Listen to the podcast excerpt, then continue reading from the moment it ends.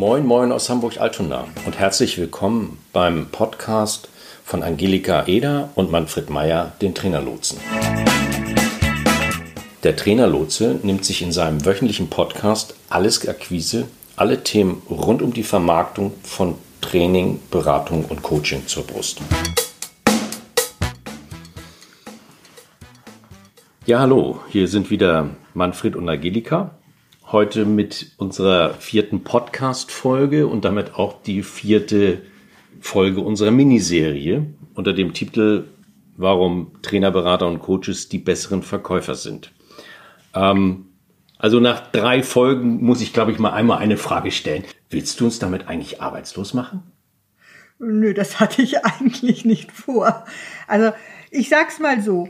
Ähm, zu all den Thesen habe ich mir natürlich ein paar Gedanken gemacht und das ist natürlich in der Praxis entstanden. Und meine Erfahrung ist, dass äh, wir uns mitnichten arbeitslos machen, wenn wir mit unseren Kunden drüber reden, warum bestimmte Dinge gut funktionieren und andere Dinge nicht so gut.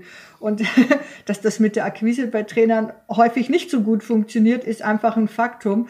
Und wenn ich, wenn ich ein wenig dazu beitragen kann, dass vielleicht so der eine oder andere Glaubenssatz im, im, im Kopf eines Trainers zumindest so ein bisschen angelöst und aufgeweicht wird, dann habe ich ja schon eine ganze Menge erreicht äh, zum Thema guter Vertrieb. Ja, und äh, wenn dann jemand sagt, hey super, das reicht mir vollkommen, jetzt brauche ich eigentlich nichts mehr, ist auch alles gut. Okay, gut. Dann äh, bin ich beruhigt.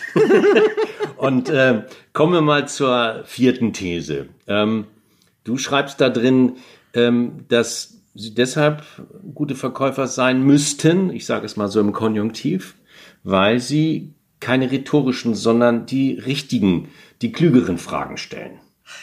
Genau, ähm, das ist auch so etwas, was mir immer wieder aufgefallen ist.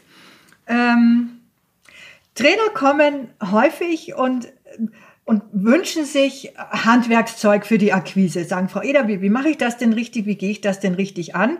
Und äh, häufig kleben sie dann an so Überlegungen wie, was sind denn so die richtigen Fragetechniken und wie muss ich das denn richtig machen? Und dahinter steht immer so diese Befürchtung, was falsch zu machen. Und ähm, wenn ich eine, eine Fragetechnik falsch anwende, dann legt der Kunde den Hörer auf oder also geht eher aus so, dem Gespräch. So eine Gesprächsmechanik. Die ja, genau, erwarten, richtig. Die man, die man drauf haben müsste. So. Genau, danke ja, für den Begriff. Ja. Gesprächsmechanik trifft gut äh, weil äh, in dem Moment, wo, wo ich als, als Trainer in die Akquise gehe, bin ich sozusagen verengt auf, auf das, was es methodisch sein müsste. Und da sage ich doch immer, Mensch, Leute, ihr, ihr wisst es doch eigentlich aus eurem Business als Trainer, wenn ihr mit Gruppen oder auch im Einzelcoaching mit Menschen arbeitet. Es kommt nicht so sehr auf die Technik an, sondern viel häufiger steht doch eigentlich die entscheidende Haltung dahinter. Und das, was ich damit meine und das, was dann ganz häufig so ein Aha-Erlebnis auslöst, ist zu sagen, vergiss die Fragetechniken. Entscheidend ist, dass du mit einem ernsthaften, echten Interesse auf die Menschen zugehst. Und zwar genauso, wie du es auch in jedem Training, in jedem Coaching und in jeder Beratung tust. Da interessiert dich vital, wie der Mensch gegenüber tickt und wie du dem helfen kannst. Und im Verkauf ist das nichts anderes. Und die Fragetechniken, die hast du sowieso drauf. Um die musst du dich eigentlich ja, ja. überhaupt nicht kümmern. Ja, es ist, glaube ich, doch auch eher, wenn ich das jetzt richtig verstanden habe, doch eher, dass man immer ein Bild von den Fragetechniken hat, an dem man den Verkäufer erkennt. Also diese Situation nach dem Motto, so wie Dagobert Duck, wo da das Telefon irgendwie so, irgendwie, und, und, und, dann ist schon wieder Onkel sonst was dran. Nein, also man, man weiß dann ja immer, egal was es ist, welches Callcenter oder wer auch sonst wie nur mit dem ja, Verkauf von ja, Sachen zu tun hat, du erkennst es ja schon an der wie die sein, deinen Namen wiederholen oder wie sie den ersten halben Satz sagen, weißt du schon, die wollen mir was verkaufen. Genau. Und das genau. ist doch, glaube ich, auch genau das, was du sagst. Darum geht's ja eigentlich auch gar nicht. Richtig. Das wird nicht zum Ziel führen und das ist auch nicht das, wofür dein Ansatz steht. Genau. Und äh, vielen Dank auch dafür, dass du das erwähnst. Das ist tatsächlich so, weil wir alle, und da schließe ich mich ja überhaupt nicht aus, ich habe das ja auch nicht mit der Muttermilch, sondern ich habe es ja auch gelernt.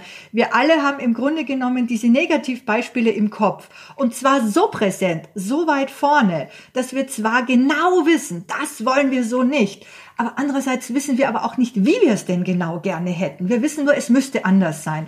Und wenn ein Berater, Trainer, Coach zu mir kommt und sagt, ich brauche das irgendwie anders, ich brauche das sympathisch, ich brauche das glaubwürdig und so, dass es zu mir passt, dann ist der im Grunde genommen bei mir gut aufgehoben. Werbeblock Ende. Okay, gut. Ja, ja gut, dann, dann ist es also tatsächlich äh, wirklich die Frage, ähm, wie wendet man das an, was man in seinem eigentlichen Job eh hoffentlich oder meistens genau. ja tatsächlich ja. gut kann. Ja. Das heißt, sich wirklich dafür zu interessieren, in, in, einem wirklichen Gespräch, in dem man durch Fragen den anderen die Möglichkeit gibt, sich zu präsentieren oder zu zeigen, worum es eigentlich geht. Das ist die Basis, auf der du aussagst, kann Akquise eigentlich auch nur richtig funktionieren und erfolgreich sein. Nur so funktioniert sie in unserem Bereich gut und richtig. Mag sein, dass es in anderen Bereichen anders ist. Ich weiß aus vielen Jahren, das, was zu pushy ist, also zu, zu sehr Drückermentalität, das will niemand von uns, das geht auch heute nicht mehr, aber es geht auch anders und es gibt so schöne, äh, so viele wunderbare Lösungen dafür, wie man das anders aufziehen kann. Die gibt's dann alle bei mir. Okay, fein, fein.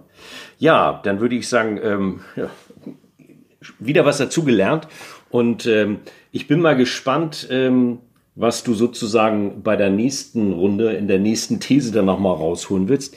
Und die nächste These heißt dann, warum Trainer und Berater eben halt die besseren Verkäufer sind, weil sie neugierig sind. Und damit verabschieden wir uns für diese Woche und wünschen alles Gute. Und frohes Schaffen. Ciao, ciao.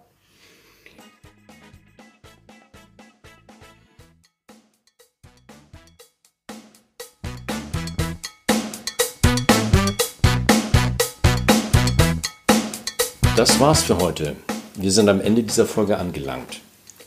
Vielen Dank fürs Zuhören. Weitere Informationen findet ihr in den Show Notes zur Sendung auf trainerlotse.de-podcast. Solltet ihr noch Fragen haben oder uns einfach kontaktieren wollen, dann schreibt uns eine Mail an ahoy.trainerlotse.de. Zum Schluss haben wir noch ein paar Hinweise und eine Bitte. Wir sind sehr gespannt auf eure Feedbacks. Also mailt uns gerne, was euch durch den Kopf geht. Wir antworten direkt oder machen zu einer eurer Fragen bzw. Anregungen eine eigene Podcast-Folge. Und dann freuen wir uns natürlich auch, wenn ihr unseren Podcast abonniert und bewertet. Bis nächste Woche. Tschüss.